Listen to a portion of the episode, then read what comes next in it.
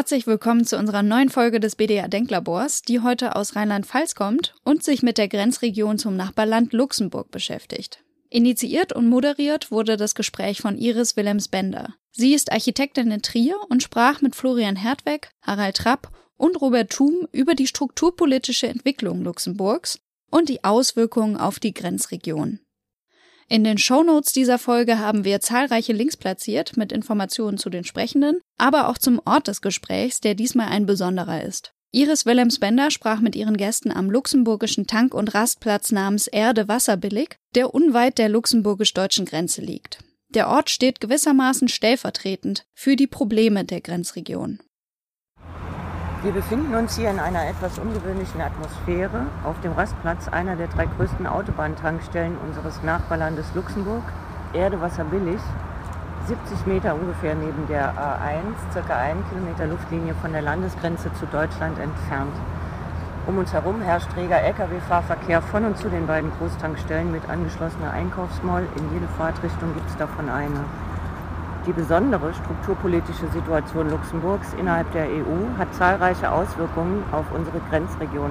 Stichworte dafür sind zum Beispiel Tanktourismus, Pendlerkultur, Wohnungsknappheit und Wachstumsdruck. Zur Erfüllung der Zielsetzungen des Paris-Abkommens 2050 sind enorme Transformationen nötig, die in diesem Falle zwingend über die Grenzen hinaus gedacht werden müssen. Der Staat Luxemburg hat in diesem Zusammenhang das Projekt Luxemburg in Transition angestoßen. Ich spreche heute mit Professor Florian Hertweg von der Universität Luxemburg, der mit seinem Team an der Ausschreibung teilgenommen hat, mit Dr. Harald Trapp, Architekt und Soziologe aus Wien und mit Professor Robert Thum von der Hochschule Trier über die besonderen Herausforderungen unserer Grenzregion. Zur Einführung in den luxemburgischen Kontext also Luxemburg hat ca. 635.000 Einwohner und das höchste ökonomische Wachstum, also Wirtschaftswachstum seit Jahrzehnten jetzt schon in Europa und demzufolge auch das höchste demografische, also Bevölkerungswachstum. Das heißt, es kommen jedes Jahr ca. 10.000 bis 15.000 neue Einwohner ins Land und die vermögen aber bis zur absolut oberen Mittelklasse es nicht mehr Wohnungen im Land selbst zu finden. Selbst mit hohen Gehältern kommt man heute nicht mehr zu einer Wohnung in Luxemburg. Und daher ziehen immer mehr Hinzugezogene, aber auch Alteingesessene ziehen immer mehr ins Ausland. Fast die Hälfte der Arbeitnehmer in Luxemburg-Stadt pendeln mittlerweile aus dem Ausland nach Luxemburg ein. Und das sind ca. 200.000 und davon kommen ungefähr 100.000 aus Frankreich und 50.000 aus Belgien und eben mehrere 10.000 die hier über diese Grenzstation jeden Tag einpendeln, um zur Arbeit zu fahren. Wenn man sich das Umfeld anschaut im Ausland, die demografische Entwicklung ist da genau konträr. Am dramatischsten im Saarland. Wir erwarten in den nächsten 30 Jahren einen Rückgang von 30 Prozent. Ich glaube, in Rheinland-Pfalz auch nicht ganz so dramatisch. Während in Luxemburg erwartet ein Zuwachs von auch so ca. 30 Prozent, oder? Naja, das ist halt eine typische Schwarmstadt. Nur dass eben dadurch, dass Luxemburg ein sehr kleines Land ist, kommen die Händler eben aus dem Ausland rein. Ne? Und natürlich im grenznahen Gebiet hast du immer mehr Bevölkerungswachstum. Also es gibt ja auch mittlerweile dieses Phänomen, dass immer mehr Luxemburger ins grenznahe Gebiet ziehen, nach Frankreich, nach Belgien oder eben auch nach Deutschland, also in Rheinland-Pfalz auch ins Saarland. Luxemburg war eigentlich eine niedergehende Stahlindustrie und Industrie- und Produktionsstandort und in den 60er, 70er Jahren sicher nicht der Hotspot Europas. Und da ist es eben sehr interessant zu sehen, dass dieser Übergang zur Dienstleistungsgesellschaft sehr stark damit zu tun hat, mit dieser Art von doppelten Territorialität, die man in der EU immer noch hat. Das heißt, es gibt diese, diesen EU-Raum, der ein eigener Rechtsraum ist und trotzdem gibt es noch die nationale Souveränität, die es eben zum Beispiel so Ländern wie Luxemburg ermöglicht, eine eigene Steuergesetzgebung zu haben. Und das hat eigentlich diesen ganzen Boom ausgelöst. Eine ganz spezifische administrative und steuerliche Erleichterung für Ansiedlung von ganz bestimmten Teilen der Wirtschaft. Und das hat an sich in einem Teil sehr wenig räumliche Auswirkungen. Wenn man diese ganzen Fondsgesellschaften und so weiter anschaut, die brauchen früher nur einen Briefkasten, mittlerweile ein kleines Büro. Also das merkt man räumlich kaum. Aber eben auf der anderen Seite nämlich, was die Mehrheit der Gesellschaft mehr interessiert, nämlich Kaffee, Zigaretten und Benzin und Diesel Das sieht man hier, was die Konsequenzen sind, nämlich direkt an der Grenze entstehen riesige Einkaufszentren, kann man es eigentlich nennen, für genau diese Güter. Also der, der, sagen wir mal, historisch ist der Wohlstand natürlich durch die Stahlindustrie im Süden natürlich geschaffen worden und dann gab es diesen Strukturwandel in den 70er, 80er Jahren, wo dann amerikanische und skandinavische Banken eben Dependancen in Europa gesucht haben und sind dann eben in Luxemburg fündig geworden. Und das war so, am Anfang hat sich das räumlich schon niedergeschlagen. Und zwar, da gab es diesen Boulevard Royal, das war ein wunderschöner Boulevard an der Grenze der historischen Altstadt. Da gab es diese wunderschönen herrschaftlichen Villen und die wurden dann eine nach der anderen abgerissen oder teilweise haben sie dann nur die Fassaden stehen gelassen und haben dann die großen Banken dahinter gebaut. Und dann gab es dann eine zweite quasi Entwicklung von den Banken weg zu dann den Investmentfonds. Mittlerweile konzentrieren sich in Luxemburg 4000 internationale Investmentfonds, was aus Luxemburg wirklich den Standort für Investmentfonds Nummer eins macht in Europa und Nummer zwei auf der Welt. Im Zuge dieser Politik wurden dann die großen Tech-Unternehmen auch angezogen. Ne? Also Amazon hat den Europasitz in Luxemburg. Und das Interessante ist eben, dass 70 Prozent Einwohner keinen luxemburgischen Pass besitzen. Ja? Und das Problem ist aber natürlich, dass das auf eine extreme Boden- und Wohnungsknappheit trifft. Mittlerweile gibt es wirklich einen großen Anteil der, der Bevölkerung, die 30, 40, 50 Prozent des Einkommens fürs Wohnen aufbringen muss. Das heißt, dass eben diese Firmen sich hier ansiedeln, hat wenig damit zu tun, dass die dann auch wahnsinnig viele Arbeitsplätze schaffen wollen. Diese berühmten Briefkastenfirmen, da war das sogar reduziert auf eine Adresse. Und das wurde dann von der EU mittlerweile untersagt. Also der Druck wächst auf Luxemburg von der EU, diese Praktiken einzuschränken, weil natürlich wahnsinnig viel Kapital aus der EU abfließt in Luxemburger Fondsgesellschaften und Banken. Und jetzt sind sie verpflichtet, ein Büro zu haben aber die Größe ist nicht wirklich vorgeschrieben und es gibt extra Luxemburger Gesellschaften, die praktisch Büro, Vorstandsvorsitzenden, Sekretärin, Sekretär, was man braucht, so als Grundausstattung für eine Firma bereitstellen und dann kann ein Weltunternehmen sich mit vier Mitarbeitern irgendwo da in, in dem Boulevard niederlassen. Und jetzt sind aber die Tech-Unternehmen, die siedeln sich im Grund an. Ja, Microsoft, Amazon und so weiter. Und das Krasse ist natürlich auch an dieser Geschichte, wenn wir über Wohnungsnot sprechen, dass das natürlich auch viel damit zu tun hat, dass eben unglaublich überproportional viel Gewerbeflächen auf der einen Seite generiert wurden in den letzten Jahrzehnten und nicht Wohnflächen, dass der Staat eigentlich sich aus der Frage des vor allem auch sozialen Wohnungsbaus, aber auch anderer Förderung anderer Wohnformen sich rausgehalten hat. Also wir haben in Luxemburg unter weniger als drei Prozent Sozialwohnungen oder öffentlich geförderte Wohnungen. Ja. Und es gibt heute keine einzige Baugenossenschaft. Die luxemburgische Regierung spürt diesen Druck, gerade im, in Bezug auf die Wohnfrage. Aber die paar hundert Wohnungen, die sie jetzt bauen, das ist zwar löblich, aber die löschen natürlich das Feuer nicht. Ja. Aber das ist natürlich auch das grundsätzliche Problem, was wir auch aus Staaten wie den USA oder aus England kennen, wenn nämlich eigentlich die Wirtschaft den Staat übernimmt, mehr oder weniger. Das heißt, der Staat wird immer mehr zurückgedrängt zu Gunsten dieses Marktmodells. Also alles soll marktförmig organisiert werden. Der Staat hat nur noch die bestmöglichen Bedingungen für marktförmiges Agieren äh, zur Verfügung zu stellen und sich ansonsten aus dem Geschehen herauszuhalten. Und die Grenzen dieser Art von Wachstum sieht man genau in diesen betroffenen Ländern und jetzt eben auch schon in Luxemburg. Und man sieht es auch daran, dass eben zum Beispiel die Entwicklung Luxemburgs von so Wirtschaftsberatungsagenturen bestimmt wird, die über Regierung direkt beraten, eigentlich in Politikfragen.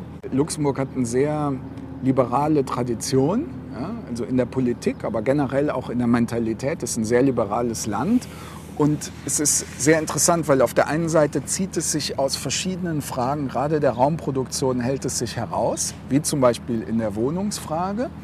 Und das ist eben diese Spirale, in der wir uns in Luxemburg befinden, das das best ausgebauteste Sozialsystem ist, auf der Welt womöglich, und dass die Gehälter und vor allem die Sozialversicherungen für, gerade im öffentlichen Bereich, und da arbeiten ja die meisten sagen wir mal Bio-Luxemburger oder eben so hinzugezogene wie ich selber, ja, entweder direkt für den Staat, für die Regierung oder für Gemeinden oder dann eben wie ich für die Universität. Ja. Und dadurch, um diesen Apparat zu finanzieren, muss man eben dieses, dieses Wirtschaftswachstum weiterfahren. Sonst lässt sich das eben nicht finanzieren. Und man muss immer mehr Wirtschaftswachstum generieren und man kommt mit diesen Infrastrukturen, die ja generell, und ich zähle Wohnen zur Infrastruktur, kommt man nicht nach, weil das eben extrem langsam ist und man das über Jahrzehnte lang vernachlässigt hat. Ja, auf der anderen Seite natürlich die Auswirkungen auf die Grenzregionen sind, dass, wie ich es nennen würde, es zum Beispiel um Luxemburg so eine Art Todesstreifen für Tankstellen gibt. Ne? Also da gibt es einfach so 20 Kilometer, wo es keine Tankstellen gibt, weil natürlich, wenn das Tanken 20 Cent pro Liter billiger ist jenseits der Grenze, dann kann man sich ausrechnen, lohnt sich das bis zu 50 Kilometer hin und 50 Kilometer wieder zurückzufahren um zu tanken. Wenn man dann noch Zigaretten kauft und, und äh, Kaffee dazu, dann ist das natürlich noch lohnenswerter. Jan, du hast es ja angesprochen am Anfang, dass die Steuern auf Benzin viel niedriger sind als von allen angrenzenden Ländern, dass aber auch die Steuer auf Sachen wie Tabak, Alkohol und Kaffee, also dass da die Steuern niedriger sind als in den Grenzländern und dass dadurch dieser berühmte Tanktourismus entstanden ist. Und dieser Tanktourismus entstand auf zwei Ebenen. Also auf der einen Seite eben Pkw. Ja, man, viele setzen sich eben in, ihr Auto, fahren dann zig Kilometer nach Luxemburg, um eben voll zu tanken und dann noch Zigaretten und Tabak und Kaffee zu kaufen. Und dann gibt es auf der anderen Seite eben also die LKWs, die ihre Routen im europäischen Maßstab eben über Luxemburg setzen, um eben auch voll zu tanken. Ja. Und das ist natürlich ein ökologischer Wahnsinn. Diese Einnahmen machen für den Luxemburger Staat circa 10 Prozent des Haushalts aus. Und das ist aber meiner Meinung nach nicht mehr lange tragbar. Also es ist eigentlich vollkommen ausgeschlossen, dass Luxemburg in irgendeiner Form so die Ziele des Pariser Abkommens bis 2050 erreicht, wenn sie diese Politik weiterführen. Ja, das ist ja bekannt, dass während der letzten Jahre, glaube ich, in der EU um 4,3 Prozent, soviel ich weiß, der CO2-Ausstoß schon gesenkt werden konnte. Und hier ist er um 7 Prozent gestiegen in der gleichen Zeit in Luxemburg. Und eben aber durch 75 Prozent durch ausländische Fahrzeuge. Was ich dabei noch so schön finde, so niemand wird das gegen Luxemburg sagen oder Unternehmen, weil jeder kann hier billig eben genau diese Dinge einkaufen, die die meisten Menschen brauchen.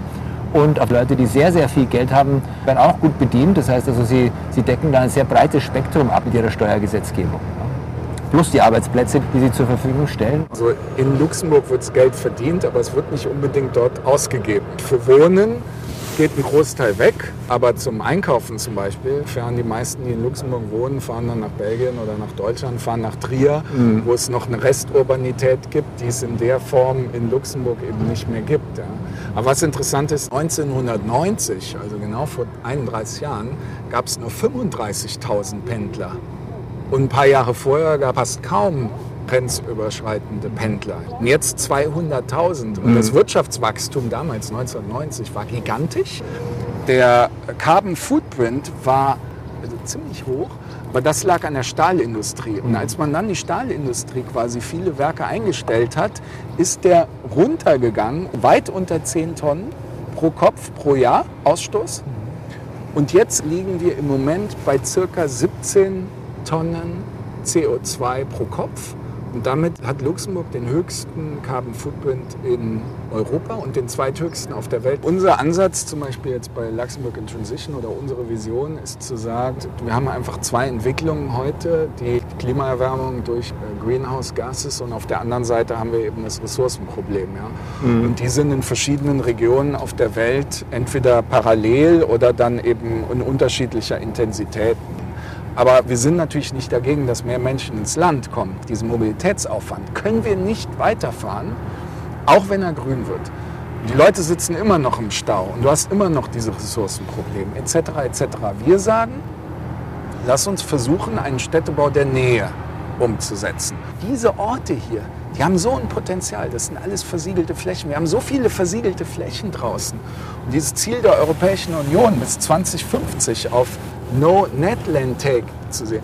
Das muss man sich mal überlegen. Wir sind heute in diesen Übergängen. Wir können doch nicht bis 2050 damit warten. Wir müssen heute damit anfangen, No Land Take und nicht Net Land Take, sondern das heißt, du hast irgendwelche Ausgleichsflächen. Ja, wenn du hier was versiegelst, musst du was anderes renaturieren. Wir haben ja in Luxemburg in Transition, wir haben ja jetzt ein Jahr lang daran gearbeitet, einen Vorschlag auszuarbeiten, müssen die Mobilität runterfahren und dann eben aus solchen Orten quasi eine gewisse Art und von Urbanität generieren. Wir haben da mit Mobilitätsexperten, also Francesco Vitti ja. von der Universität Luxemburg, haben wir wahnsinnig spannende Brainstormings gemacht. Und der hat zum Beispiel gesagt, Luxemburg ist das erste Land auf der Welt, wo der öffentliche Nahverkehr oder der generelle öffentliche Verkehr umsonst ist. Und das Problem ist, dass der öffentliche Nahverkehr aber so wie er heute ist, nicht funktioniert. Luxemburg hat jetzt angefangen, auch Trams wieder ja. zu bauen. Aber nur in Luxemburg Stadt. Und jetzt gibt es den Plan, eine bis im Westen nach Steinfurt zu führen. Mhm und eine in den Süden zur Universität, also bis nach Bellevaux zu führen. Und wir sagen, wir müssen diese Trams, die über die Grenzen hinausfahren, ja, darum geht es. Und er sagt, also Francesco Vitti, ganz interessant, er sagt, wir müssten die Trams, Light Rail Train, also das sind schnelle Trams, auf den Autobahnen bauen. Unser Vorschlag zu sagen, wir haben hier eine, der geht dann von Luxemburg Stadt bis nach Trier. Das ist jetzt auch nochmal so ein Stichwort für dich, Harald. Du genau. hattest das eben angemerkt. Genau, das ist ja Was interessant, dass eben hier wir uns nicht nur auf einer Tankstation befinden, sondern dass eben da vorne ein riesiger Parkplatz ist für Park and Ride, wo eben genau die Menschen aus dem Grenzraum früh, sehr früh, offensichtlich gibt es da richtig Verteilungskämpfe um die Parkplätze, ihre Autos parken, um dann einen Bus zu nehmen nach Luxemburg Stadt oder wo immer sie arbeiten, weil dort das Parken so teuer ist und unerschwinglich, also gar nicht aus ökologischen Gründen, sondern es geht wieder über den Preis. Und das ist ja auch das Absurde in diesem grenzenlosen Europa, dieses ganze Modell ja natürlich nur knallhart wegen der Grenze funktioniert. Also eben, weil genau eine Linie da ist, von der ab plötzlich andere Regeln gelten. Die Grenze ist eigentlich nicht mehr sichtbar, aber sie ist präsenter als je zuvor. Genau, aber eben dieses Gebiet natürlich unscheinbar ist, aber auch wieder große versiegelte Fläche. Da gibt es jetzt sogar Planungen, das mit einem vierstöckigen Parkhaus zu überbauen und praktisch diese Parkkapazität zu erhöhen. Aber das System zu optimieren und eben da diese Energien, die jetzt in das selbstfahrende Auto gehen und so weiter hineinzustecken, wäre wahrscheinlich wesentlich sinnvoller. Und für die ganze Region müsste es ein wirklich umfassendes Verkehrskonzept mit dem öffentlichen Nahverkehr geben. Richtig, also jeder Luxemburger Einwohner verbringt jeden Tag 90 Minuten, anderthalb Stunden im Durchschnitt im Auto. Wir haben hier diese schnelle Tram und dann gibt es Oftmals gibt es ja zwei Geschwindigkeiten. Du hast die dann wirklich, die schnell bis 70, 80 km/h fahren und das ist dann wirklich toll. Ja, da könnte man wirklich sagen, von Trier nach Luxemburg hat man eine schnelle Verbindung, die dann natürlich mit einem internationalen Schnellzugsystem verbunden werden. Und dann hast du aber die, die auch ein bisschen langsamer sind. Mhm. Und die haben dann Haltestellen. Und diese Haltestellen, da musst du städtebaulich verdichten. Das hier könnte eine Haltestelle werden. Warum kannst du hier nicht eine Gartenstadt bauen zum Beispiel? Ja? Das ist ja auch der, der Ursprung eigentlich von der Station. Es waren klassisch immer so Ansiedlungspunkte eben für, für Wohnbau auch. Ne? Es muss wirklich tief dann auch in die Nachbarländer reichen. Werden sie auch. Das ist auch meiner Meinung nach der Anspruch der Regierung. Wir müssen eben zu einem Netz kommen. Da sind wir eigentlich bei den Forschungen, die schon Oswald Matthias Ungers in Archipel. den 70er Jahren angeführt hat, zu sagen, das eines der größten Probleme in der Stadtentwicklung ist das Standortproblem. Natürlich, weil sich alles eben konzentriert in den Städten, die eine goldene Mitte haben und dann franzt es mit einer, bei einer schwachen Peripherie franzt es dann aus, wo dann die immer weniger Privilegierten wohnen und die müssen reinfahren. Das ist ja ein Phänomen, was es überall gibt, aber hier natürlich konzentrierter und diesbezüglich ist Luxemburg schon eine traurige Avantgarde.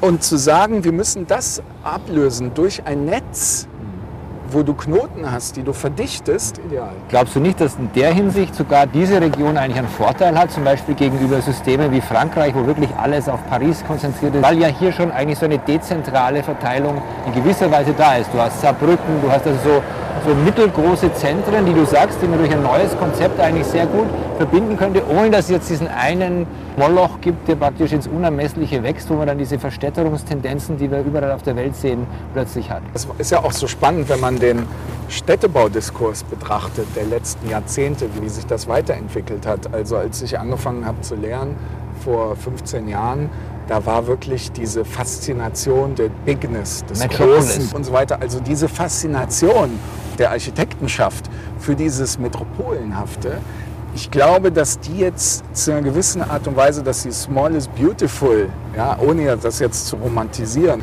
also alles in kleine Strukturen runterzubrechen, die aber durchaus natürlich global vernetzt sein können und sollten, dass das jetzt einen Paradigmenwechsel bestimmt. Und da haben wir hier natürlich ein Gebiet, was da tolle Voraussetzungen, weil wir sind hier nicht im Metropolitan. Wir haben eine extrem niedrige Dichte hier. Und wir haben auf der anderen Seite wahnsinnig viele versiegelte Flächen. Das heißt, um nochmal auf dieses No Land Take zurückzukommen, wir haben so viele versiegelte Flächen, die könnten ja Unterbau schon sein für neue Entwicklungen. Wir müssen nicht unbedingt die Stadt in sich weiter nach außen in die horizontale oder in die große vertikale in einer gemäßigten Dichte können wir das verdichten und intensivieren. Ja, ja, und da wäre natürlich sogar möglich, wenn man sich vorstellt, dass das zukünftige Reisen oder die Mobilität, ja, wenn sie wirklich elektrisch oder mit Wasserstoff oder was immer funktioniert, fast emissionsfrei sein wird und auch wesentlich leiser, dann werden ja Autobahnen auch nicht mehr diese Unorte sein, an denen man sich nicht ansiedeln will. Ja, also deswegen könnte ich mir sogar vorstellen, wenn man sich denkt, dass eigentlich diese Tankstellen ja von der Typologie her, das sind Riesendächer, das hat sowas von Marktständen, also so eine Markttypologie, die durch diese Supermärkte, die jetzt da angegliedert sind und diese Restaurants wie hinter uns eben da das Burger King, ähm, ja noch verstärkt wird, dass man das sogar für Siedlungen verwenden könnte. Äh, jedes Eigenheim, jede, jeder Wohnbau versiegelt ja auch Boden. Hier ist schon versiegelte Fläche. Auf die könnte man praktisch aufbauen. Man müsste nichts neu versiegeln, man könnte sogar zum Teil was wegnehmen. Also diese Degrowth-Idee, ja, dass es nicht notwendigerweise ja auch immer alles nur wachsen muss oder bestehen bleiben muss. Und dann sagen, früher war der Markt das Zentrum einer Siedlung und jetzt hat man diese Art Mini-Malls, die da schon existieren und die auch eingeführt sind in der Bevölkerung als Anziehungspunkt, weil es ist eben auch so, dass ich gehört habe, dass aus der Grenzregion das durchaus für die Jugendlichen Treffpunkte sind, die auch aus dem deutschen Grenzraum zum Beispiel zu solchen Tankstellen fahren. Tatsächlich entwickeln wir uns in eine komplett andere Richtung. Also erstmal die gewünschte Wohnform ist immer noch das Einfamilienhaus. Das werden wir vielleicht auch noch später sehen. Gerade die in Luxemburg arbeiten, haben, haben die Gehälter jetzt auch im Umfeld, sich da große Einfamilienhäuser auf nicht versiegeltem Land zu bauen. Das ist vollkommen richtig und das hat sich jetzt auch noch äh, interessanterweise verschärft durch die Pandemie natürlich. Der Wunsch, ein Einfamilienhaus im Grün mit einem Garten zu haben, wo man mit der Familie rausgehen kann. Was auch interessant ist, ist, auch was nicht mehr tragbar ist äh, langfristig, Luxemburg hat die höchste Wohnfläche pro Kopf. Die liegt bei über 50 Quadratmetern pro Kopf. Ja. Was du angesprochen hast mit der Architektenschaft, also ich glaube, da hat sich unglaublich viel geändert. Mhm. Also als ich studiert habe in den 90er Jahren, wollten wir nur immer Neues bauen. Mhm. Also die, die sich mit dem Bestand auseinandergesetzt haben, das waren irgendwie so Reaktionäre. Und der Altbau, mit dem Altbau sich auseinanderzusetzen, war nicht sexy. Und das hat sich ja unglaublich geändert. Mhm. Also heute ist mit dem Altbau, mit dem Bestand, und ich sage jetzt nicht nur den denkmalpflegerischen Bestand, sondern ich, für mich ist Bestand ist alles, was da ist. Mhm.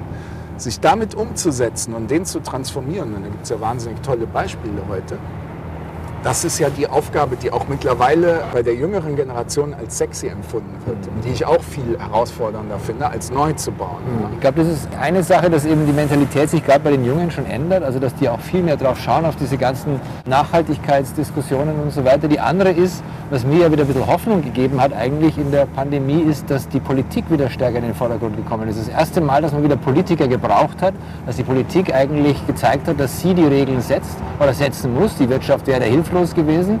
Ja, die wollen einfach immer weitermachen, die wollen einfach immer weiter ihre Umsätze und Gewinne generieren. Und dass das natürlich eine Möglichkeit Jetzt aus wissenschaftlicher Perspektive ist natürlich das Einfamilienhaus als Typologie nicht mehr tragbar. Mhm. Also das heißt nicht, dass man Einfamilienhäuser, die es heute gibt, abreißen sollte. Das mhm. ist sehr klar, das geht nicht. Aber man sollte zumindest kein neues Bauland mehr für Einfamilienhäuser aus. Ich glaube, wir brauchen eine Kultur der Co. Und das ist meiner Meinung nach der, der Schlüssel. Also dieses Co-Design, Co-Kreation, aber auch Kooperative. Das ist halt so, wir haben in Luxemburg leider entweder auf der einen Seite, weil die Regierung eben auf, ähm, darauf fokussiert war, die Menschen in Eigentum zu bringen. Das ist ja auch in Deutschland über Jahrzehnte immer der konservativ-liberale Diskurs. Und wir müssen einfach dazu kommen und die Politik dazu bringen, dass Wohnungsbau und Bodenpolitik einfach eine gemeinnützige Angelegenheit ist. Deshalb finde ich das eben so spannend, mit der jüngeren Generation zu arbeiten, weil eben dieser Eigentumsbegriff durch bestimmte Ideologien forciert, der bei den Jüngeren immer schwächer wird. Also dass viele andere Nutzungsformen irgendwie entstehen. Stadtplanerisch und regionalplanerisch ist es halt ganz klar, dass man nicht Luxemburg als Land nur betrachten kann, wenn man die Region verändern möchte, sondern dass diesen sogenannten funktionalen Raum, also dieser Raum, der auch in den anderen Ländern über die Grenze hinaus in irgendeiner Art, egal ob es jetzt Wohnen oder Mobilität ist, mit, von Luxemburg abhängig ist. Mhm. Und daher hat das Ministerium für Landesplanung diese Ausschreibung Luxemburg in Transition ausgelobt. Und da ging es eben darum, diesen funktionalen Raum zu denken, wie müsste man den umbauen und umgestalten, inklusive auch Steuerpolitik inklusive Spatial Justice, wie man da hinkommt, um eben klimaneutral zu werden. Das heißt, klimaneutral heißt nicht gleich null, sondern mhm. wenigstens 1,6 laut Pariser Abkommen Tonne pro CO2 pro Kopf pro Jahr. Ich glaube, wir müssen jetzt verschiedene Projekte einfach anstoßen. Und dazu gehört eben auch, wie kann man so Räume neu denken, aber ganz anders denken eben. Ja? Also es reicht nicht nur, meiner Meinung nach, einfach jetzt hier zu sagen, okay, der Tanktourismus wird hoffentlich irgendwann zu Ende sein. So, und was mache ich dann damit? Einfach nur Ladestationen äh, einzubauen? Ich glaube, die haben diese Orte, diese Nichtorte, die wahnsinnig versiegelt sind von mhm. den Flächen her, die auch eine interessante, natürlich Tankstellen sind immer auch eine interessante Architekturtypologie, dass man eben die auch umbaut, um eben eine radikale Transformation des Bestands. Mhm. Ja, und eben nicht das zu machen, was hier passiert ist, diese interessante Grenzstation von Hermann Valentini einfach abzureißen und dann vielleicht noch ein Stück da als Relikt übrig zu lassen. Mhm. Ja? Sondern es geht darum, den Bestand zu transformieren mit so wenig Abriss wie möglich. Luxemburg in Transition, also die letzte Chance für Luxemburg. Vielen Dank für das interessante Gespräch. Das war Folge 27 des BDA Denklabors. Wenn Sie mehr über das Forschungsprojekt Luxemburg in Transition erfahren möchten, haben wir auch dazu Links in den Show Notes platziert. Wenn Sie mehr über den BDA erfahren möchten, folgen Sie uns in den sozialen Medien und laden Sie sich unsere neue BDA-App herunter. Mehr dazu finden Sie in den Show Notes zu diesem Podcast.